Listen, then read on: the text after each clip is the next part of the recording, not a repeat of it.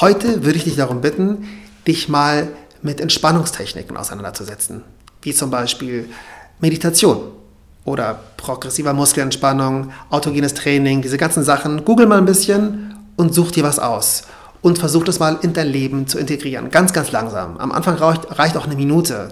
Ähm, man kann da nichts falsch machen, aber es ist gut für dich, für deine Seele, für deinen Körper und für deine Kreativität. Setz dich damit auseinander. Das wird dir gut tun. Informiere dich. Alles Liebe, dein Daniel. Bis dann. Tschüss.